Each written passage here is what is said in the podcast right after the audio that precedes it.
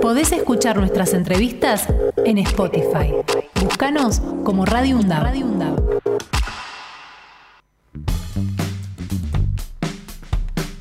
10 y 30 de la mañana exactamente. Estamos en comunicación con Juan Mascaró, que es director de cine, eh, está en Documentalistas Argentinos, eh, comparte donde estamos nosotros también, Axel, el foro audiovisual de la provincia de Buenos Aires. señor. Así que te saludamos, eh, Juan, buen día, ¿cómo te va? Buen día, compañeros, ¿cómo están? Muy bien. Muy bien, bueno, Fernando Pearson es mi nombre, estoy con Axel Govetnik. Eh, bueno, ¿se viene nomás el apagón cultural? ¿No hay, no hay vuelta que darle o, podemos seguir dando la lucha, Juan? Mirá, esperemos que no, esperemos tener como las viejas películas mudas el, rescate en el último minuto, ¿viste? Sí, O sea, faltando tres meses, este, esta semana parecería ser el horizonte para, eh, para completar en realidad la aprobación de la ley, porque saben que tuvo la media sanción ya en el Congreso, ahí empezamos a festejar pensando que en un tiempo breve el Senado la iba a tratar, poner el temario y aprobarla, y eso no pasó hasta hoy, ¿no? Eh, todas las voces indicarían que, que este jueves, eh, mañana, estaríamos ya en, situación de que el Senado la apruebe, pero bueno, movilizamos, vamos también ahí a la, a la puerta de del Congreso este, con la expectativa de, terminar de, inclinar la balanza. ¿no? Juan, buen día, Axel Govendi te saluda. Juan, ¿por qué no nos contás un poquito para aquellos este, que no estén tan al tanto, para qué sirve la movilización? ¿Por qué es la movilización?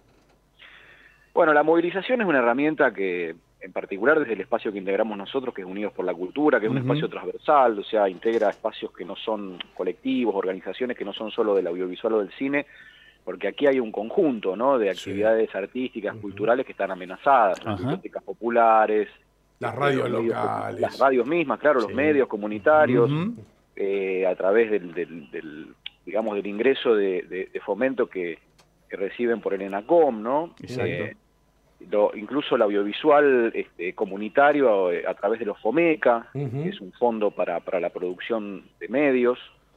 Eh, bueno, la música, el teatro, entonces, bueno, todos esos sectores de a poco, algunos antes, otros después, nos fuimos enterando de la situación, alertando y movilizando, y de ahí hay un espacio de coordinación.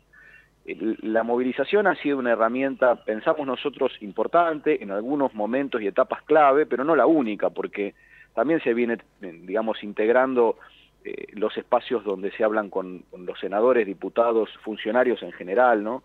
Y también, por supuesto, toda la labor de comunicación, esto que estamos haciendo ahora, ¿no? Que cada vez más gente se entere del, del valor que, tiene, digamos, la producción cultural, de todos sus aspectos, el económico, el de acervo, el de memoria, ¿no? y, y, el, y el enorme riesgo que corremos como, como nación, te diría, como país, si eso desaparece.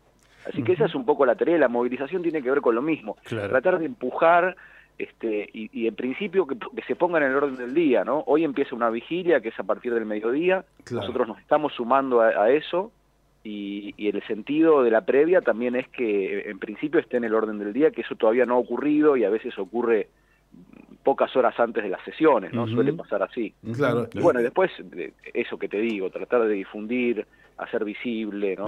reclamar. Hagamos, un poco de historia. Esto, esto empieza eh, con una fecha de vencimiento, ¿no? Que se le pone al, fomento cultural por parte del Estado. Sí, en el 2017, fin de año, eh, una de las últimas sesiones del Congreso, muchos diputados y diputadas plantean que eh, fue un punto más en el temario que casi ni se debatió, y es el, el marco, digamos, de esta, de esta finalización, de este punto final de la, de la asignación de impuestos, porque los impuestos se seguirían cobrando y irían a, la cuenta única del Tesoro, ya no irían directamente a los institutos, instituciones que administran el fomento. Claro. Digo, el marco es un enorme recorte y ajuste fiscal, ¿no? O sea, una reforma fiscal regresiva donde, eh, digamos, en la etapa del gobierno macrista, que fue en el 2017, eh, donde se lleva adelante esto es un poco bajo los designios de las de las políticas de ajuste del Fondo Monetario, etcétera, que eh, hacen un planteo, eh, está también un documento previo a toda esta decisión de la Fundación Fiel, que hacen planteos acerca de que los impuestos o hay que reducirlos o si se cobran deben ir directamente a la caja del Estado, ¿no?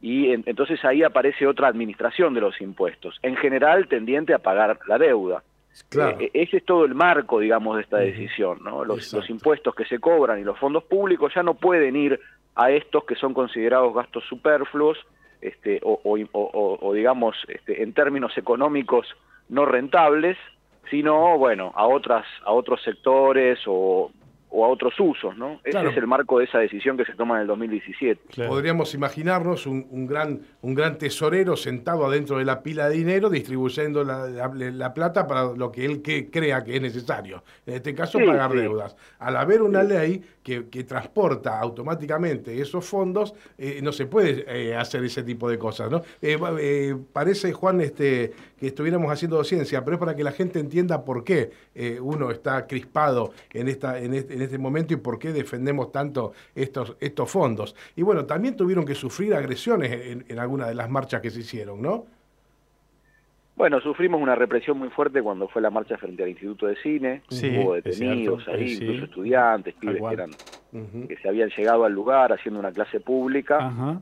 Eh, eso fue la policía de la ciudad en ese momento, fue en el mes de abril. Y nosotros pensamos que a partir de ese momento, eh, lamentablemente digo, porque todos estos eh, incidentes hicieron que, la situación tomara un estado público mayor que el que tenía. Es verdad. Yo, creo que ahí se rompió un poco un cerco que había sobre el tema, ¿no? Que es un tema con un montón de, yo te diría, de capítulos, ¿no? No es solamente la cuestión de la supervivencia de los fondos, sino que es, en definitiva, la regulación del, del Estado sobre, sobre el audiovisual, sobre la presencia te diría imponente que tienen ahora las plataformas. Eh, hace menos de una semana apareció la noticia de que una de las películas seguramente más, eh, más taquilleras o con posibilidades de taquilla más importantes en la Argentina, que es 1985, no se estrena en las salas o no se va a poder estrenar en varios circuitos de salas porque la plataforma que la produce o la coproduce este, exige, digamos, que tener el extremo exclusivo. Y esto también habla, digamos, de una, de una ausencia ahí de regulación eh, que imaginen ustedes si le pega de lleno una película con esa dimensión productiva, claro. lo que queda para el resto, ¿no? Claro, totalmente. No tenemos, eh, estamos casi indefensos frente a un monopolio muy fuerte que, que, ha sido históricamente de la exhibición, pero que hoy también produce en la Argentina, ¿no? Que son las plataformas. Eh, da trabajo, genera contenidos, como se le dice ahora, pero también, eh, digamos, si no hay una regulación, eh, puede ser muy, muy, muy jodido para, para todo el ecosistema audiovisual, que no es solamente ese tipo de cine, ¿no? Hay un montón de otros cines que no sobrevivirían si no hay una regulación del Estado y si no hay un fomento público, sobre todo. Claro, y que, es increíble que esto ocurra en momentos donde cada vez hay más universidades como la nuestra que tienen carreras de audiovisuales, ¿no? Universidades públicas. Digo, hay una contradicción ahí. Si cada vez más universidades públicas tienen las carreras de audiovisuales, que el Estado se desentienda después a la hora de la producción independiente es como, como una contradicción. Em, Juan, ¿en qué va a consistir la, vigilia? ¿Van a tener algún tipo de actividad? ¿Van a estar allí en el Congreso? ¿Cómo va a ser?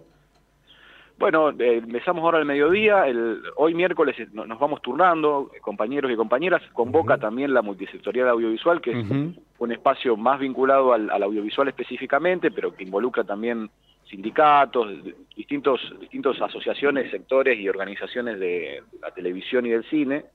Y vamos a estar participando durante todo el día hasta la noche, seguramente haciendo una guardia, ¿no? Hoy es como eh, más, más a cuentagotas y mañana al mediodía se, se abre, digamos, la convocatoria general a la movilización para, bueno, realmente hacer masiva y, sostenida la presencia ahí durante todo el día. Calculamos que, que va a ser... Eh, digamos, larga la jornada, como fue la otra vez en el Congreso, y tal vez recién a la tarde o noche tengamos alguna novedad. Va a haber radio abierta, va a haber participación de artistas, músicos que van a estar tocando, cantando, va, va, a estar ahí la, lectura también de algunos documentos, adhesiones. Bueno, un acto como hemos realizado en otras ocasiones, en unidad, porque va a estar todo el sector, todo, toda la cultura eh, está presente ahí eh, hoy y mañana, ¿no? Axel, no sé si tenés alguna otra pregunta. No, no. Si no, decirle a Juan que, muchísimas gracias por este tiempo, que ojalá podamos convocarte a una entrevista pronto, pero para hablar de arte, ¿no? Para hablar de cine y no, y no, y no de tener que, hacer movilizaciones para que, para que estas cosas no ocurran. Con todo gusto, che, yo ando ahí cerca porque estoy participo en, el IDAC, que es una escuela municipal que está ahí pegadita, si no ah, me equivoco, al, espacio de, la UNDAV, sí, sí, por lo menos a uno de ellos donde está el audiovisual. Exacto. Y, bueno, y lo de las escuelas es un re tema, ¿no? Porque también ahí hay una disputa acerca de la, de la forma en que encaramos la formación audiovisual, en qué medida también esta, esta cultura digamos, homogénea acerca del cine se va, se va involucrando en la formación de los nuevos y nuevas directoras y directores, bueno, etcétera, ¿no? Son un montón de campos ahí donde los debates y, la disputa por el sentido creo que están presentes también. Tenemos hermosos debates para dar, Juan, ojalá que, que en el futuro podamos este, hacerlo, en tanto decirte que quizás mañana nos crucemos por allí en el Congreso, entonces después del mediodía. Y, y ojalá la convocatoria sea masiva como corresponde, porque evidentemente se están jugando el destino de los espacios culturales, ¿no? Sin ni más ni menos. Esperemos, esperemos que así sea. Bueno, les agradezco el tiempo, les mando un abrazo y nos vemos ahí en la calle. Hasta cada momento. Un abrazo, un abrazo. Podés escuchar nuestras entrevistas en Spotify. Búscanos como Radio UNDAB.